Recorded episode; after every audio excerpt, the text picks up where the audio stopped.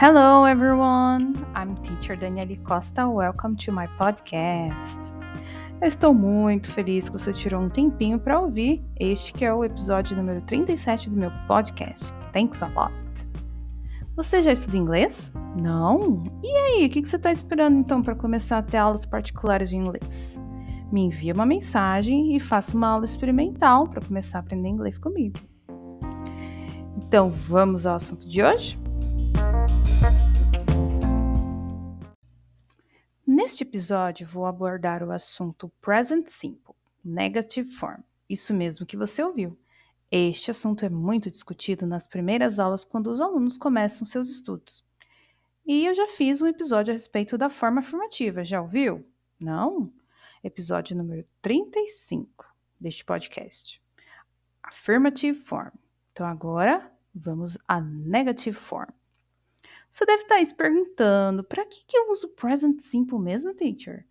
Ah, meus queridos alunos, este tempo verbal, ou tense, que é como chamamos em inglês, é utilizado para falarmos sobre a nossa rotina, sim, a vida cotidiana, or everyday life.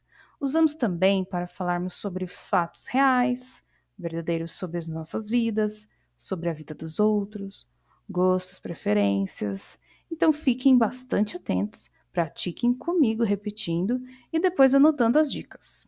A transcrição deste podcast você pode encontrar no meu site. O endereço vai ficar na descrição. So, here we go. Vamos começar com alguns exemplos. Let's start with some examples. Você vai ouvir exemplos de frases negativas para cada subject pronoun. Repita sempre, ok? I don't like bananas. Eu não gosto de bananas. You don't live in Brazil. Você não mora no Brasil. He doesn't speak Spanish. Ele não fala espanhol. She doesn't eat eggs. Ela não come ovos. It doesn't work without battery. Isso não funciona sem pilha. We don't have many books in our home. Nós não temos muitos livros na nossa casa. You don't need this pen. Vocês não precisam desta caneta. They don't believe in their son. Eles não acreditam no filho deles. Take a look, guys. Deem uma olhada, pessoal. Todos os exemplos acompanham don't ou doesn't. Então, ao fazer uma frase negativa, negative sentence, sobre a situação atual, conforme eu já mencionei, será extremamente importante se atentar ao uso de don't e doesn't. Usamos don't quando o sujeito da sentença for I, we, you e they. Usamos doesn't quando o sujeito da sentença for he, she, it. Repita comigo. I don't, you don't, he doesn't, she doesn't, It doesn't. We don't. You don't. They don't. Muito bem, very good. A contração feita por do, not, resulta em don't e é feita juntando as duas palavras. E nesta junção, a letra O de not é retirada e no seu lugar usamos o símbolo apóstrofo, em inglês, apóstrofe. O mesmo acontece com doesn't. Does se junta com not. Nesta contração, a letra O é retirada para entrar o símbolo apóstrofo. E assim teremos doesn't. Outra importante informação é que ao usarmos as frases no present simple negative form, forma negativa, não será mais necessário usar S nos verbos para he, she e it. Desta forma, todas as frases negativas estarão com o verbo na sua forma base, logo sem S. Let's practice more. Repita os seguintes exemplos. Repeat the following examples. I don't drink cold water. Eu não bebo água gelada. Isso é verdade sobre mim, viu? You don't sleep eight hours every night. Você não dorme oito horas toda noite. Outra verdade sobre mim. Mário doesn't work in a big company. Mário não trabalha em uma grande empresa.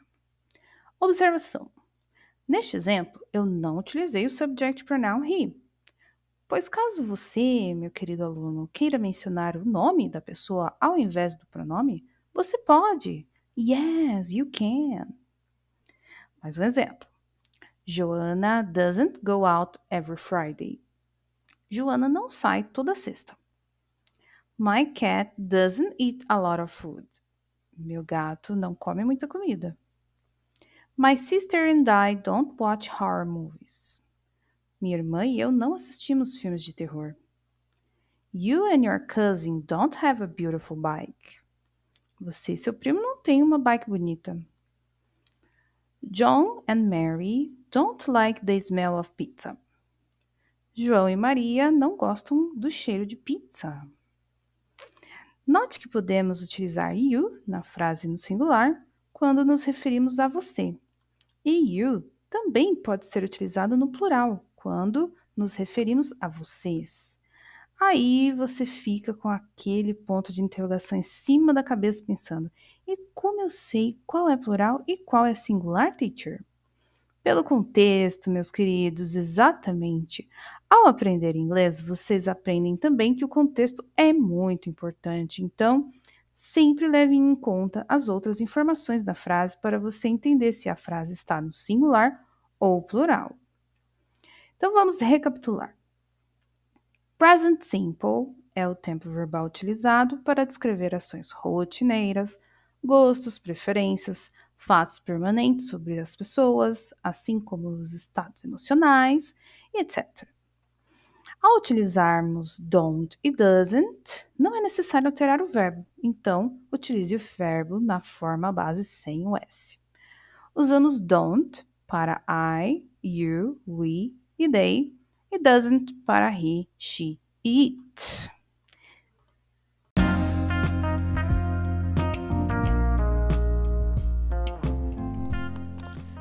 Espero ter ajudado vocês a entenderem um pouco mais sobre este assunto. Se você ficou com alguma dúvida, entre em contato comigo através do meu Instagram, teacherdanielec, ou pelo WhatsApp 11 999 20 14 38.